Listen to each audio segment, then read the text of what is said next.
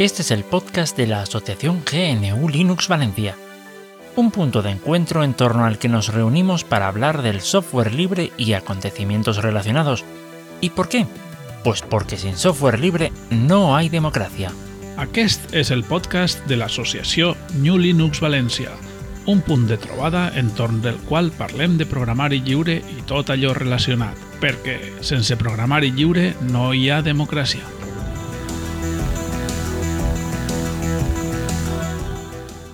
Muy buenas a todos y todas. Eh, este es un nuevo audio del podcast, eh, lo he dicho bien. eh, mi invitado de hoy seguro que así lo confirma. Los podcasts son feeds y lo que se graba son audios de New Linux Valencia. Hoy no gozamos de la dulce y aterciopelada voz de Alejandro, pero bueno, al menos estoy yo haciendo la ceremonia y presentando al insigne y gran Tarak. ¿Qué tal? Hola a todos, ¿qué tal? Pues aquí, eh, grabando contigo. ¿Qué más te puedo decir? Sí, sí, sí, es verdad, es verdad. Es bastante descriptivo de lo que estamos haciendo ahora mismo. Sí. Bien, pues nada, eh, además de las secciones fijas que tú, que tú has fijado, de hecho, en el, en el podcast, eh, si te parece, eh, voy a empezar. Voy a empezar con, ah, con el tema que traigo esta semana, que es muy interesante, es muy interesante. Y es sobre la ah, inteligencia artificial, en concreto de Stable Diffusion, que es un, ah, un desarrollo libre. Eh, el código de Stable Diffusion está basado en OpenAI, eh, en inteligencia artificial abierta, y es, una, es un desarrollo que se basa en, en unas bases de datos cada vez más grandes. En principio de imágenes libres, el aprendizaje siempre ha sido libre en, este, en esta cuestión, pero que al final sí que es cierto que se ha basado en todo tipo de bases de datos, de, de bancos de imágenes eh, publicadas. Desconozco los problemas legales que pueda tener Stable Diffusion en el futuro, pero cierto es que ahora mismo eh, podemos acceder a su a, ella a través de eh, alguna dirección web. Hay, gente que te facilita una GUI con el tal de, de poder eh, acceder. Y también se puede instalar de forma nativa. Yo lo he hecho, yo lo he hecho y si te parece, Tarak, te comento lo que me ha parecido todo esto. Comenta, comenta. hoy es que además vamos un poquito cortitos de material. Sí, de tiempo, y de tiempo. Y de Hay- tiempo. hay de que ser- material y de tiempo. positivos, hago el gestito este de las comillas. Eh, Bien, el tema está en lo siguiente. Eh, ¿Qué me he encontrado? Pues me he encontrado que me descarga cerca de 16 gigas. 16 gigas de base de datos. Ah, ah, mira.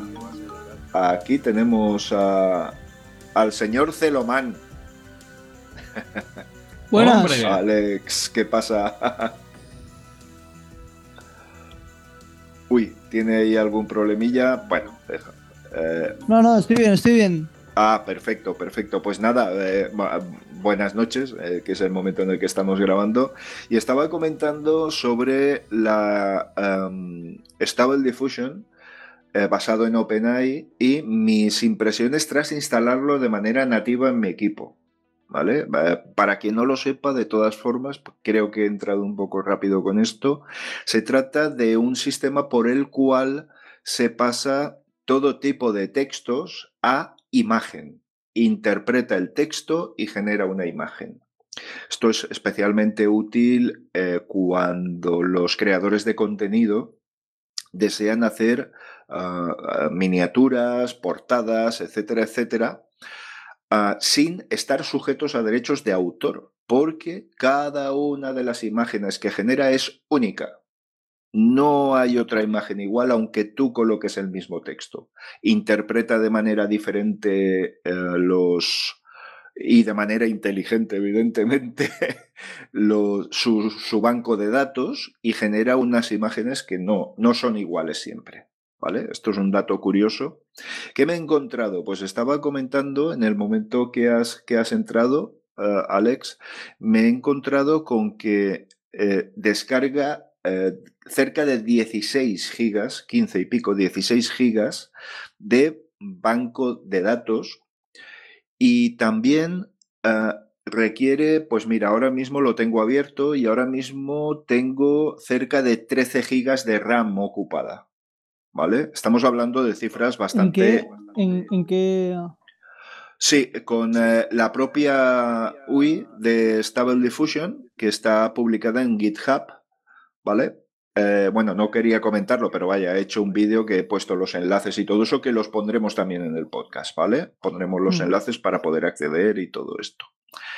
¿Qué me he encontrado en esta interfaz? Pues de todo. Me he encontrado que puede recrear eh, dibujo punteado, eh, dibujo a mano alzada, dibujo detallado, imagen fotorrealista, estados de ánimo en las caras, puede, puede hacer prácticamente de todo. A mí no me parece que esto dé miedo, como dice mucha gente, no sé por qué tiene que dar miedo esto, pero sí que me parece una herramienta espectacular una herramienta espectacular, sobre todo, fíjate, para los pequeños creadores de contenido, como pueda ser yo, por ejemplo, pero que no va a sustituir nunca a los profesionales.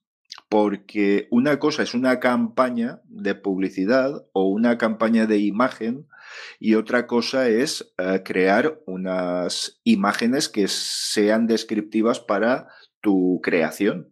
Eh, sobre todo para pequeños creadores. Entonces, a mí me parece que es perfectamente compatible y convivible. Además, eh, seguramente aparecerá eh, mano de obra especializada que se especializará en el desarrollo de imágenes con estas herramientas. O sea que creo que, que es muy interesante.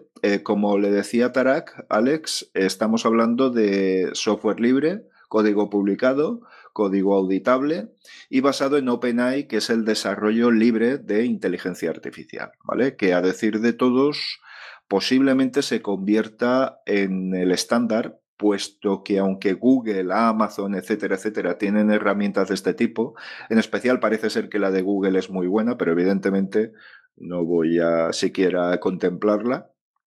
Pero parece ser que el carácter abierto permite un desarrollo mayor un incremento mayor en el banco de, información de la IA y sobre todo que hay mucha gente desarrollando al mismo tiempo, en un, además en algo que está de moda. Eh, pero ojo, esto no se queda aquí. Eh, también se puede desarrollar música con otro tipo de herramientas, etcétera, etcétera, etcétera. Y cuando digo música, digo música, ¿eh? no digo sonidos inconexos. Hablo de música. Mira, en la precharla estábamos hablando, Tarak y yo, de Rammstein.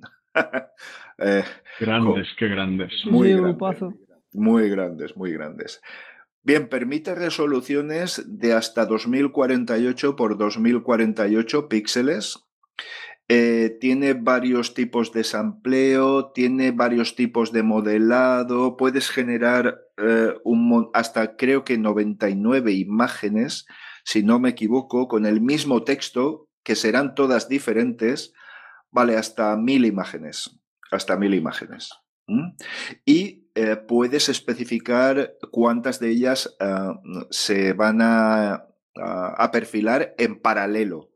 O sea, eh, luego tenemos los pasos de, de, inferencia que llaman ellos, que es las veces que se tiene que consultar al banco de información para determinar una mayor calidad en la imagen, eh, la escala de perfección, el formato como eh, buen desarrollo libre. Eh, perdona. Sí, sí.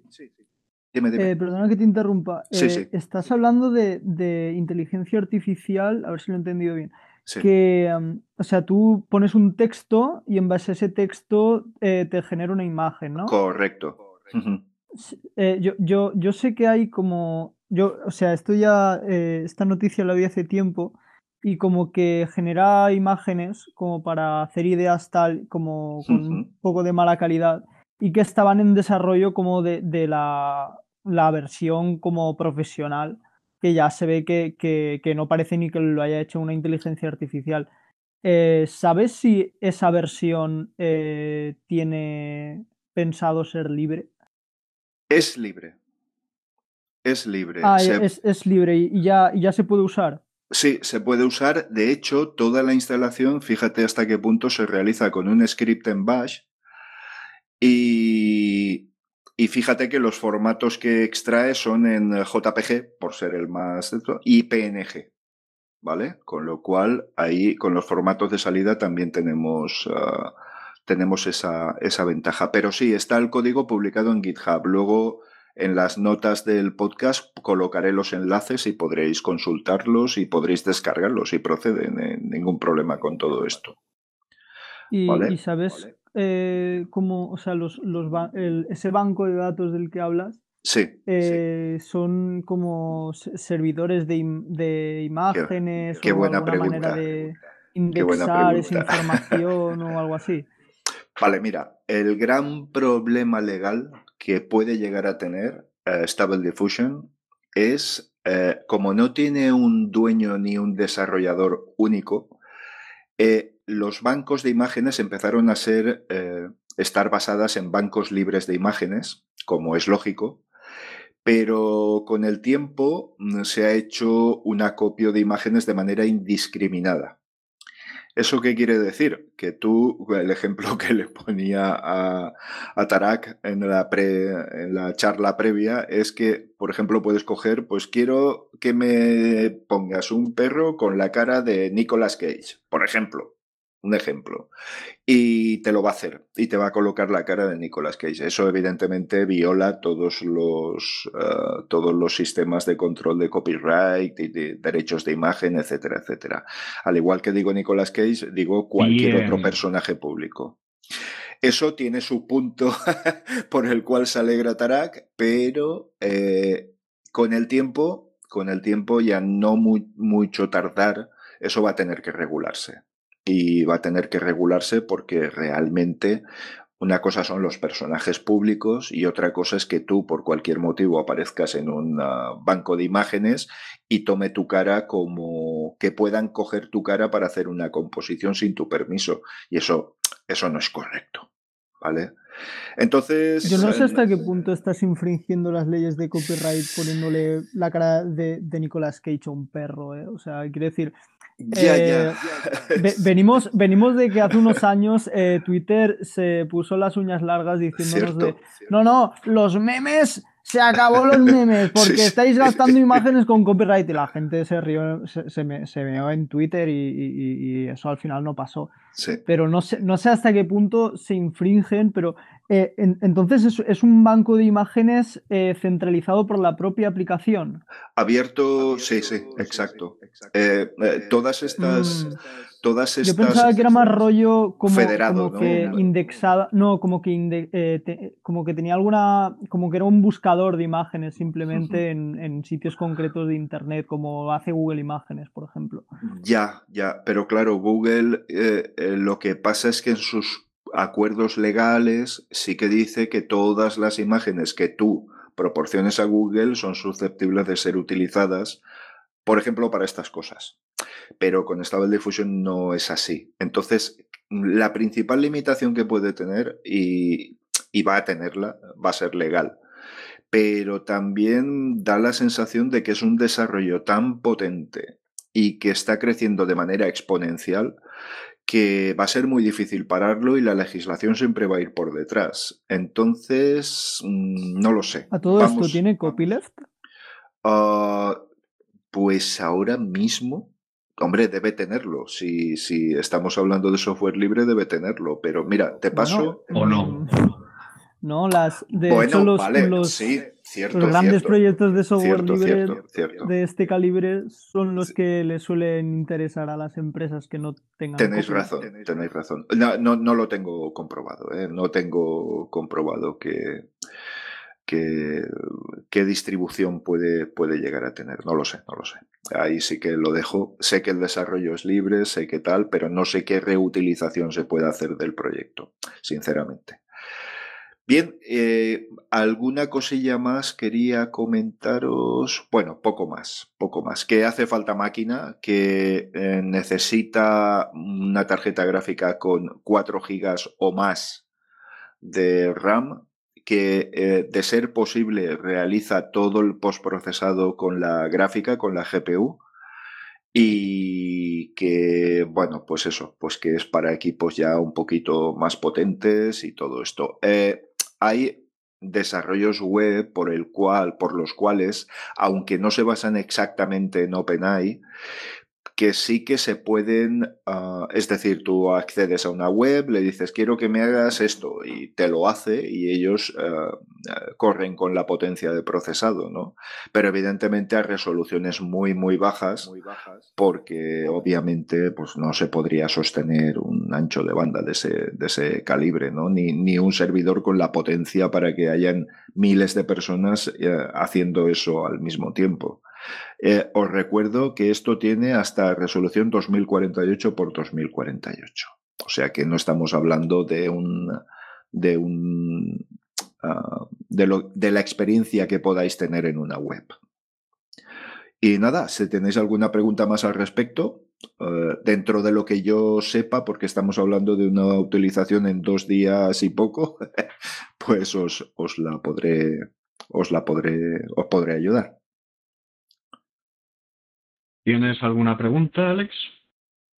Ah, no, más que una pregunta, e, e, es, eh, un comentario y, es que por una parte, bueno, lo que estábamos comentando antes, que eh, es muy importante, o sea, es, eh, va a ser una realidad totalmente diferente si es una tecnología con izquierdo de autor, como dices, o no porque esto eh, puede hacerse un fork y quien tiene el poder, como siempre, mm, lo va a utilizar para hacer cosas malas y le va a poner software malicioso y lo va a compartir con la gente, una versión, entre comillas, mejorada, más dulce, más bonita y que pues será eh, pues privativo y toca huevos como siempre. En cambio, si tiene copyleft, pues incluso siempre va a ser un proyecto cooperativo, incluso por parte de las, los gigantes eh, del, software, incluso por parte de los gobiernos, quién sabe. Sí, mira, mientras estamos hablando voy a buscar esa información porque me parece muy interesante y la había, la había ignorado, pero sí, eh, tienes toda la razón, me parece una información muy importante. Vale, gracias. Y, bueno, y por otra parte, simplemente quería comentar eh, que, eh, bueno, no, no recuerdo ahora, fue, fue, el verano pasado cuando, no, este verano, no, no, sé ahora cuándo se hizo popular, porque una, esto se hizo muy viral, la, la, aplicación esta, en su fase, digamos, beta, de que incluso salían muchos memes, la gente molaba mucho porque, o sea, hubo un, un, un boom de hacer memes con esta tecnología y, y de, ah, mira, qué curioso. Y todo el mundo hablaba de ella y todo el mundo eh, decía, wow, es que la inteligencia artificial, es que, es, es que, como mola, es que gracias a la inteligencia artificial, no sé qué, y tenían siempre la palabra tecnología, inteligencia artificial, eh, no sé qué, pero eh, nunca hablaban de que yo cuando era cuando me enteré de que era libre, flipé. Y es como nadie está hablando de esto, nadie está hablando de que es una, tecnología que se ha desarrollado de manera cooperativa y que a la gente le importa una mierda. Y, la, la, chavalada. que, yo a veces, por desgracia, no me, no me considero chavalada. Les comenta, gente, pero que esto es libre, que esto. dice, ah, vale. Pero, eh, mira un meme de, de, Nicolas Cage en, en un perro. Y bueno, pues vamos a ver pela. tú no eres chavalada, tú y yo somos neoviejunos. sí. Vale. La eh, nueva pues tribu urbana. Yo pues sí que tengo una pregunta al respecto del, del programa este. A ver si puedo responderte, sí. Dime. Seguro que puedes responderme. ¿Funciona en un Atari Falcon? Lo dudo, lo dudo muchísimo. Comenta, comenta, que es un tema súper interesante. Vamos, que igual te tarda 40 años para abrirse, ¿no? sí, sí. Igual ni la ve. Comenta, ¿qué, es? Lo más importante en la informática es la paciencia. con eso te lo digo. Ya lo creo. Si quieres, puedes. Haría falta, sí. Que, nadie te quite la ilusión, hombre. ¿Conocéis el meme ese de todo es un dildo si eres lo bastante valiente? vale, vale, no, no, no lo conocía. Bueno, bueno mi noticia va de que el kernel de Linux ha, ha añadido soporte para las Ataris ST, TT y Falcon. En 2022 hemos añadido soporte para hardware del principio de los 90. No entiendo por qué. No, no, la pregunta está mal. La pregunta es, ¿y por qué coño no? La pregunta es, ¿y por qué no? Ostras, porque en el kernel están quitando dispositivos de hace no demasiado tiempo y me resulta muy curioso que, elementos de los años 90 estén soportados ahora de nuevo o, por primera vez, no sé. A ver. Sí, estoy con Boro, ¿eh? La pregunta sí que tiene que ser más ¿por qué? ¿Por, qué? ¿Por qué Linux? A ver, la, la cuestión es, sí es cierto que retiraron el soporte para los 486, 386 y 2 no sé qué de, Intel, aquellas viejas glorias, ah, donde se corrió Doom por primera vez, eh, ya no están soportadas por el kernel de Linux. La cuestión es, eh, esto es un tipo de economía, ¿estás dispuesto a pagar el precio? Esa es la pregunta. ¿Estás dispuesto a pagar el precio de mantener soporte para estos cacharros? Al parecer, con los eh, con los drivers del. Ay, perdón, con el, soporte para los 486, la respuesta fue no. No había suficiente gente interesada en hacer funcionar esos controladores en las últimas versiones de Linux. Lo cual, por otro lado, es entendible, porque las últimas versiones del Linux tú las intentas hacer funcionar en un 486 y bienvenido a, ejercitar la paciencia, amigo mío. Bienvenido a ejercitar la paciencia. Linux ha crecido muchísimo desde los viejos buenos tiempos donde, donde, donde volaba. En, en, comparación con un Windows XP, Linux volaba. Ahora, en comparación con un Windows XP, Linux está a la par o incluso peor, dependiendo del entorno. No, es así. Mm. Y la cuestión es, ¿por qué? Pues porque hay alguien que quiere usarlo. Eso sí, siendo justos, no eh, funciona en, eh, directamente sobre el metal, o al menos no, no sabemos si lo hace, porque el desarrollador eh, trabaja sobre un, sobre, un, sobre un emulador llamado ARA NIM con ARA en mayúscula, NI en minúscula y M en mayúscula. Acrónimo de Atari Running on Any Machine. Ah, a mí se me ocurre una razón por la que se puede haber pegado este currazo. Y es que veréis, me, he enterado de que un, eh, no me acuerdo si era un miembro del grupo Retroinformática o de la XUS, pero decía que en su trabajo tenían un problema con, eh, software porque, eh, bueno, no seguía el, el, tiempo Unix. ¿Por qué este software no utilizaba el tiempo Unix? Porque era previo a Unix. Literalmente, están haciendo funcionar, eh, están emulando la plataforma original y haciendo funcionar ese software desde tiempos previos a la existencia de Unix. Es alucinante. Entonces, muy probablemente esto sea porque habrá alguna empresa o el propio usuario que le gustará usar programas que estaban hechos para, para, estos, eh, para estas Ataris y querrá poder usarlos y para eso usará esta plataforma de emulación. Respecto a lo de que quitan el soporte para, para el 486, pues bueno, puedes seguir usando eh, puedes seguir usando eh, versiones antiguas del kernel, no, no, no hay mucho problema al respecto. No creo que tu placa base para 486 sea capaz de soportar eh, las últimas versiones del, del Bux PCI Express. Me da que no. A suerte sí es capaz de soportar SATA, que no sé si hay alguna que lo haga. primera noticia. Eh, tenemos eh, un, un, driver gráfico, un controlador gráfico para que soporta los, este hardware de Atari de los 90 y es, es alucinante. es alucinante. Bueno, eh, hombre, se me ocurre que haya algún tipo de dispositivo que utilice este tipo de, de, pantallas y que gestione las mismas a través de algún elemento de hardware muy determinado, que, no sé, se me ocurren, pues, dispensadores de algún tipo que, que, que utilicen el kernel para su... No, no sé, no se me ocurre otra cosa más que algún tipo de dispositivo que de estos que son inalterables en el tiempo, pero claro, es que estamos hablando de los años 90, ¿no, Alex? Es que... Principio de los 90. Sí, sí. Con un Motorola, con un Motorola 68000. Uf, uf. Esos, esos, no, es que esos ordenadores, ni, o sea, aún eran texto eh, eh, monocolor, ¿no? Los, los Ataris. No, no, no, no, estos ya habían, estos ya, ya tenían habían soporte, gráficos. creo. Sí, a ver, eran a ver, no era, no era multimedia, creo que eran gráficos un, pro, un poco crudos, pero déjame un momentito que mire.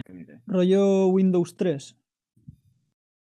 Vale, mira, por lo que estoy viendo Mm. y, y mezclando un poquito de temas, eh, Stable Diffusion está licenciada con Creative ML Open Rail M. Esto quiere decir, esto quiere decir eh, que eh, ellos eh, te conceden automáticamente una licencia, con lo cual pienso que con el tiempo se podría limitar. Es decir, que cuando tú lo utilizas no es que estés utilizando un copyleft, sino que automáticamente tienes asignada una licencia. Y esa licencia parece ser que consiste en que tú puedes distribuir y redistribuir, puedes proporcionar un acceso a terceros y tal, pero no veo nada que... que Entre que- iguales. sí, exacto, exacto. Y eres responsable de, que por eso tiene que ser esta Creative, eres responsable de la imagen que se genera. Es decir, ahí mm, el licenciante no reclama ningún derecho sobre ninguna imagen ni sobre ningún tipo de uso, pero si tú eres eh, requerido por la justicia, pues, pues es una cosa tuya, Me exclusivamente. parece perfecto. Es decir, eh, ¿por, qué, por, qué nos, ¿por qué no seguimos este camino en plan, eres responsable de lo que puñetas hagas en lugar de andar fastidiando a los Sí. desarrolladores y exigiéndoles que si pongan limitaciones, que si pongan puertas traseras y que si su puñetera madre? No, que cada cual sea responsable de la- de- del contenido, de lo que haga. Es como si le pidiésemos, eh, yo qué sé, a un, a un fabricante de zapatillas que pusiese sistemas para evitar que se corriese eh, para, para robar haciendo tirones. Ya, O que la policía pudiese parar a control remoto las puñeteras zapatillas. No, por Dios, es que sería una locura. O sea que, Bueno, pero a mí, a mí el copyleft sí que me parece un buen, un buen marco sí. legal para proteger a, a la comunidad misma del acceso a la información. Sí, sí, sí, ahí estoy de acuerdo, pero me refería a otra cosa, me refería pues a eso de eh, del tema de, del tema de la legalidad, de que no sean de, de que no sean de pidiendo que el, que el programa en sí incluya ciertas restricciones o ciertos Claro, es em, que ¿cómo por eso, por eso Eso. lo quería nombrar, porque no hay que olvidar Sí, que co- sí. copyleft es una restricción al fin y al cabo. mira, La fijaos- restricción que te hace libre, pero una restricción. Sí, pero es una restricción legal. Es decir, es una restricción igual que legalmente tú no puedes pegarle un tirón a una señora para robarle el bolso. No es una restricción al fabricante de zapatillas, no sé si me explico. Esto, esto, por lo que estoy viendo, debe de ser un. Es una. eh, es una forma de entender el software libre, aunque no es copyleft, pero fíjate, puedes hacer cualquier uso, pero tienes que indicar claramente que si haces una modificación eres tú quien la ha hecho. O sea, no sé, es una licencia un poco extraña. Tú puedes utilizarlo, es libre, puedes hacer lo que quieras, tienes el código publicado, pero eh, parece ser que eres responsable de los resultados de las modificaciones que puedas hacer, del eh, producto que vayas a generar y de que si realizas alguna modificación tienes que, tienes que indicarlo. Sí, bueno, a mí esto me parece bastante normal. Lo que pasa es que, de normal las, las empresas no lo hacen explícito. Por ejemplo, Firefox lo que hace es que tú puedes hacer lo que quieras con, con el programa, pero el nombre de Firefox y el logotipo tienen copyright. Entonces, pues estamos, si una versión, pues. Sí, estamos en el mismo caso. La diferencia es que en, su caso, pues es implícito de no, no, tú tienes que hacer eh, tu versión en el que diga que eres tú y lo has hecho tú. Pues estamos exactamente en ese mismo caso. Es decir, esto siempre seguirá siendo Stable Diffusion, modificado por Pepito, pero, pero poco más. Quiero decir, eh, tú eres responsable de lo que salga de ahí, pues una herramienta de creación también es lógico. Es decir, no, no, vamos, un, fabricante de cuchillos no puede ser responsable de los asesinatos que se cometan con esos cuchillos, porque están destinados a cortar chorizo y no a matar gente. En fin, que, sí, que estamos hablando de software libre, pero eh, restringiendo um, digamos, modificaciones indiscriminadas. No sé si lo estoy diciendo muy bien, pero creo que, creo que se me entiende. Como es una creación de, como estamos creando contenido, pues evidentemente tienes que hacerte responsable del contenido que, generas y por lo tanto toda modificación de software que es susceptible de eh, modificar la creación de ese contenido, pues tiene que estar reflejado. Me parece lógico sí, es, es plan GIMP, es como un poco parecido a lo que te pasaría con GIMP, solo que con una licencia diferente. Efectivamente. Tú creas una imagen con GIMP, tú eres responsable de esa imagen. Eh, lo único que se añade, que también lo veo razonable por todo el tema de la controversia que hay con la IA y tal, es el hecho de que ellos desarrollan su versión y si tú quieres crear otra versión tienes que indicar que los cambios que has hecho tú para que luego a ellos no les caiga encima la... No, es que aquí han hecho, eh, yo qué sé, es que es que este programa sirve para crear, eh, yo qué sé, deepfakes de, de desnudos. Eh, no, oiga, este es nuestro programa y, estas, y este aditamento que se usa para crear esto lo ha hecho otra persona. Efectivamente, ese, ese, Yo es el entiendo perfectamente, exacto, yo entiendo perfectamente por qué han, eh, por qué han elegido este, este, este modelo. ¿Pero lo está desarrollando la, eh, una comunidad o lo está desarrollando una empresa?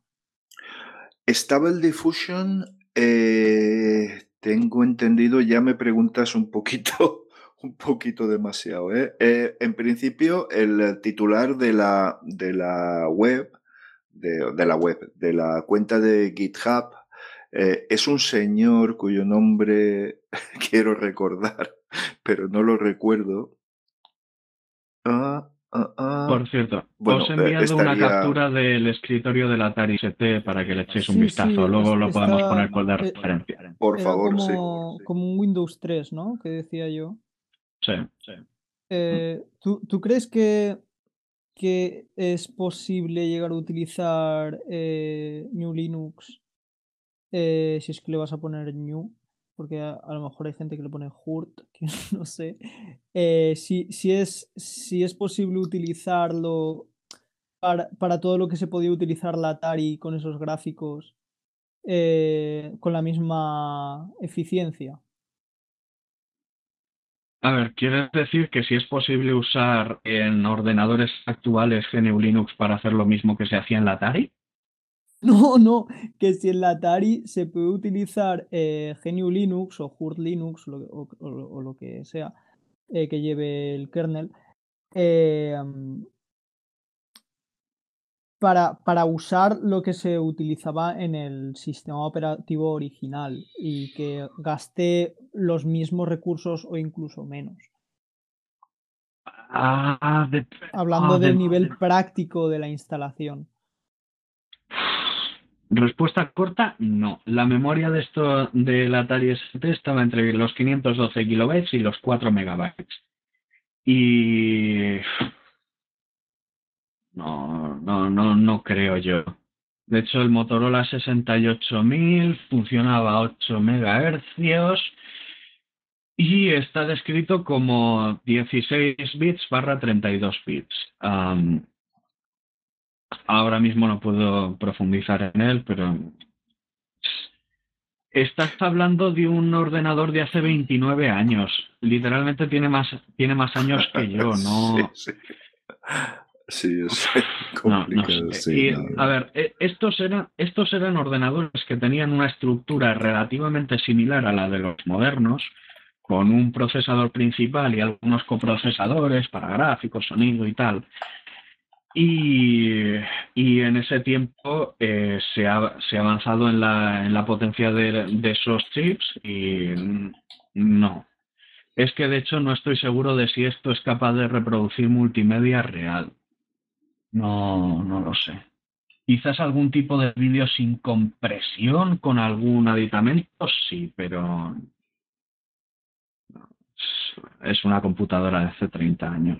No, no, pero creo, creo que, aún no has entendido mi pregunta. Yo estoy diciendo de usar eh, eh, una, en la instalación de New Linux en esa Atari, si se puede hacer lo mismo que hacías en el sistema operativo original utilizando los mismos recursos o menos.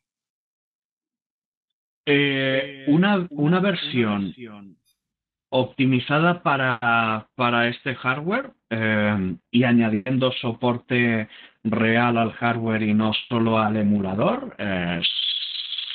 Y, a ver, estaría el problema de a ver si encuentras programas que hagan lo mismo, pero no creo que no creo que el, que el sistema operativo pelado tenga que ser mucho más grande. Chicos, quiero decir, eh, Ah, sí, perdón. Sí, eh, continuamos. Sí, sí, sí, podemos ir tratando algún tema más que, y si no entramos en diálogo con, con alguna cuestión determinada como estamos haciendo. Lo digo por avanzar un poquito en el tiempo. Además, eh, vale. Hoy mi tiempo es bastante limitado, así que os agradecería. sí. Venga, pues eh, voy rapidito. Tenemos otra noticia que es que es que Tiles 5.7 el sistema operativo amnésico, eh, amnésico y de incógnito, eh, ha estrenado una nueva, eh, un nuevo programita para el tema de la limpieza de metadatos. Se llama Metadata Cleaner y en realidad es como un aditamento a la herramienta que tenían antes, solo que ahora añade una interfaz gráfica para que los que no tengan mucha idea de computadoras puedan dar soplos de los chanchullos del gobierno. Entonces, es. Em, no sé, me, me, gusta mucho ver, ver que Thais está vivita y coleando. Hay ciertas elecciones de, de escritorio pues que, en fin, usa GNOME. No me gusta GNOME, pero entiendo perfectamente que en el contexto en el que se mueve esto, pues puede ser lo más razonable. Em, bueno. Y de nuevo, me, me, a ver, sí, es que tenlo en cuenta, esto es para que alguien que no tiene, que no entiende ni papa pueda, pueda tener las, eh, una capacidad de incógnito. No sé, KDE, eh, Cinnamon, ¿en serio? Genome, bueno, en fin. A ver, es un, es un, no sé, cada, vez más bonito, es a la, mucho más gente de nuevas, o sea, la, gente que no le gusta el rollo de, la informática y del software y tal, yo creo que rara vez le gusta Genome. Dice, hostia, qué, feo, esto parece un móvil, no sé qué. Yo, yo creo que a la gente así normie no le suele molar el Genome. Pues no sé, a la gente normie le pones delante de un escritorio a la antigua, eh, no, no, no ya ni XP, sino Windows 7 y es como que se pierde literalmente hay, hay por ahí uno, uno diciendo que es que la chavalada, por así decirlo, no entiende el concepto de directorios. No entiende el concepto de carpeta. Yo cuando vi eso fue como. Joder. Pues vale, hombre, es, serán, pequeños que solo han tenido un móvil en la mano o algo así. No, no, de niños pequeños nada, adolescentes. Adolescentes ya en sus 15 que empiezan a tener pelos en el asunto. Mm, no sé, es... Eh, curioso, curioso. Hombre, eh, sí que, Hombre, no, no es que le vea mucho sentido de todas formas, porque, bueno, creo que yo saber lo que es una carpeta en un dispositivo informático, pues sí que pienso que la mayoría deberían saberlo, pero también es cierto que yo conozco bastante gente que se maneja con dispositivo móvil y sería incapaz de siquiera arrancar un ordenador, ¿eh? Y bueno, pues al final tiene mucho sentido y además los sistemas operativos modernos de móvil, incluso Apple, ¿no? iOS, pues tienden a que los contenidos no se puedan mostrar a través de un, de un explorador, sino que sean cautivos del, del software que estén utilizando en ese momento. Entonces, no sé, tened en cuenta que, que, la chiquillería se maneja con redes sociales ultra privativas, con no sé, no sé, puede, puede tener eh, sentido aunque sea incomprensible. Boro, cállate, si me quiero deprimir pongo el telediario. Ah. no, te lo tomes en serio. Era, por, eso. lo sé, lo sé. Pero sí, creo que, que, bueno, es, aunque sea triste, pero es cierto que, que sucede. Bien, más uh, cositas por ahí. Bien, pues hoy en nuestro Maleficorum voy a hablar un poquito de cómo eh, Microsoft eh, le hizo la competencia eh, desleal a las distintas empresas que eran propietarias del sistema operativo, el grandioso CPM. Ahí, para cuando el CPM Club, eh, eh, eh, eh, eh Ahí va la pullita para la gente del Gachus. ¿Para cuándo el CPM Club? Cabrones. Ah, es una coña interna. Eh, pues CPM, que por cierto ha sido liberado como software libre con todas las licencias ya arregladas y tal, en su momento se, eh, se, cambió el nombre a DR2 y aspiraba a tener eh, una compatibilidad completa con, con MS2 o si bien no completa, quizás algún programa que usase muy específicamente herramientas del sistema muy integradas, pues podría no funcionar. Pero lo que era un programa que era autocontenido, eh, por lo general te funcionaba igual en MS2 o PC2, que era MS2 eh, con remarcado para los ordenadores de IBM, o en CPM. Eh, por entonces llamado DR2. Pero ¿qué pasa? Que Microsoft eh, lanzó su, su, eh, producto estrella, Microsoft Windows 3.1. Y claro, la idea de que su producto estrella no hiciese, no funcionase necesariamente sobre su sistema operativo, no les hacía gracia. Ellos querían un mercado completamente cautivo y a ello tiraron. De forma que en las versiones, eh, en las versiones preliminares del sistema operativo, eh, perdón, del sistema operativo no, por aquel entonces Windows era meramente un gestor de ventanas. añadieron una cosita que se llamaba el AARD, eh, el código AARD, o que ha venido a conocerse de esa forma. ¿Qué hacía este código? Pues muy sencillo utilizaba llamadas a funciones sin documentar del sistema, em, eh, también ciertos, eh, ciertas técnicas así como muy oscuras, para comprobar qué sistema operativo estaba instalado en el ordenador. Y si no era Microsoft eh, y si no era el sistema operativo de Microsoft, mostrar un, mostrar un pantallazo bastante bastante, ¿cómo decirlo?, espeluznante. Eh, te ponía ahí un recuadro en rojo, con letras rojas, ahí eh, marcado, en rojo, muy... Y dice, error no, eh, error no fatal detectado. Error, almohadilla 4D53. por favor, contacte con con el soporte para Windows, eh, para, con el soporte para la beta de Windows 3.1.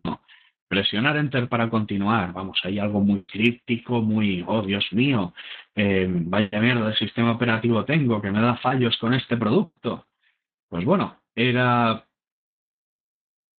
era esta no funcionalidad que había introducido Microsoft en su nuevo producto y, era una incompatibilidad completamente innecesaria, eh, completamente injustificada y que de hecho llevó a que el propietario de de, de, R2 que en el eh, que en cierto momento fue Caldera uh,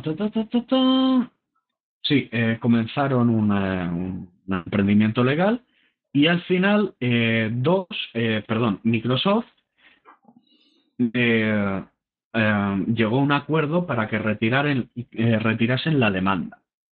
Se creía que el pago para que retirasen la demanda estaría en torno a los 150 millones. En 2009 se liberó todo el papeleo y resultó que habían pagado 280 millones de la época. Y ajustados a la inflación, vete a saber cuánto es.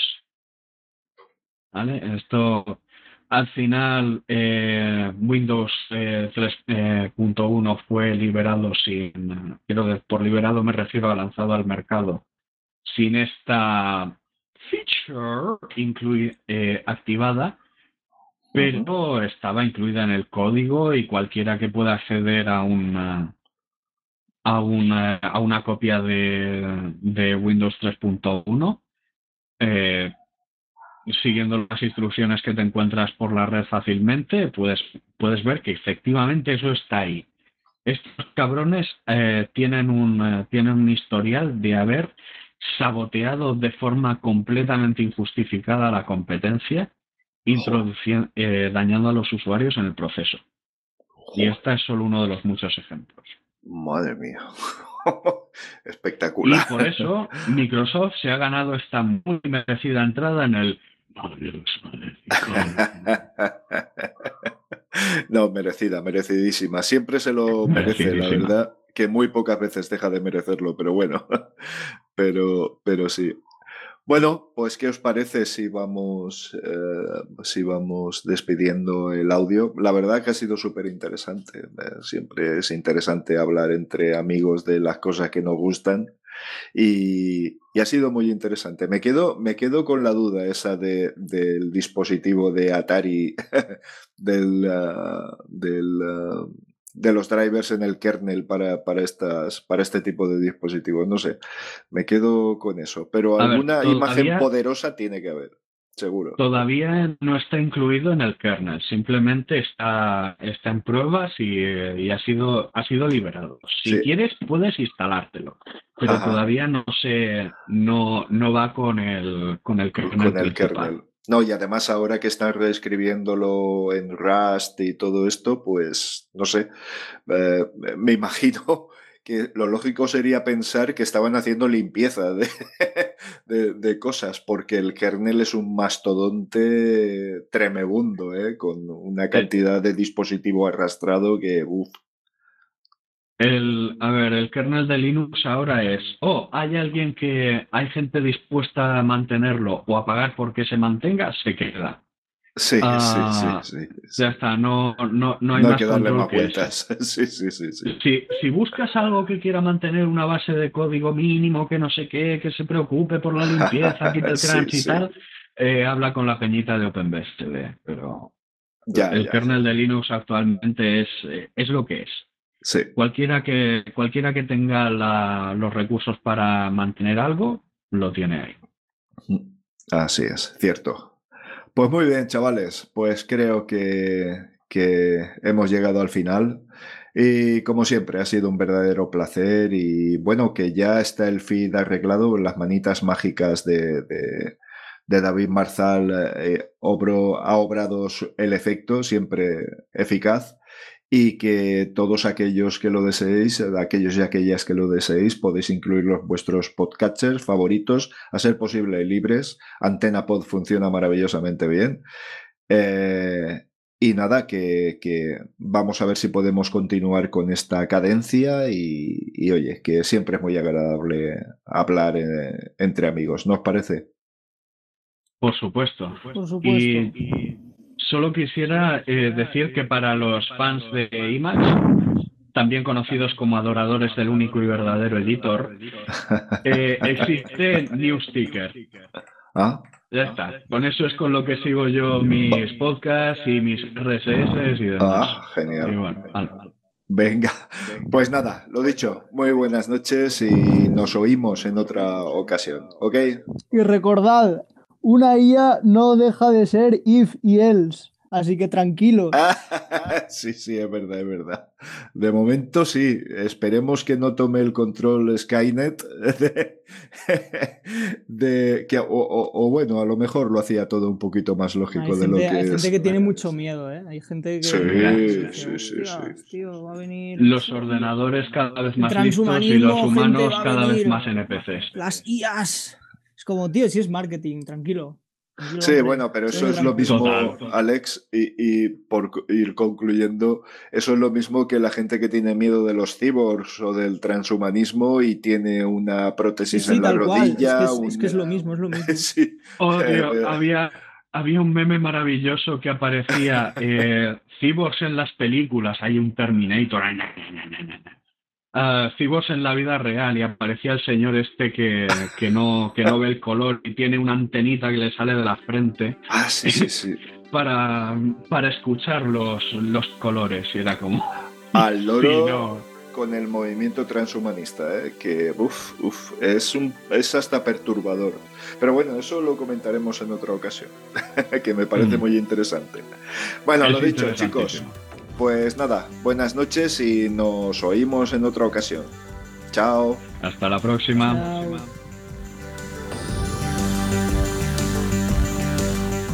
Muchas gracias por tu atenta escucha.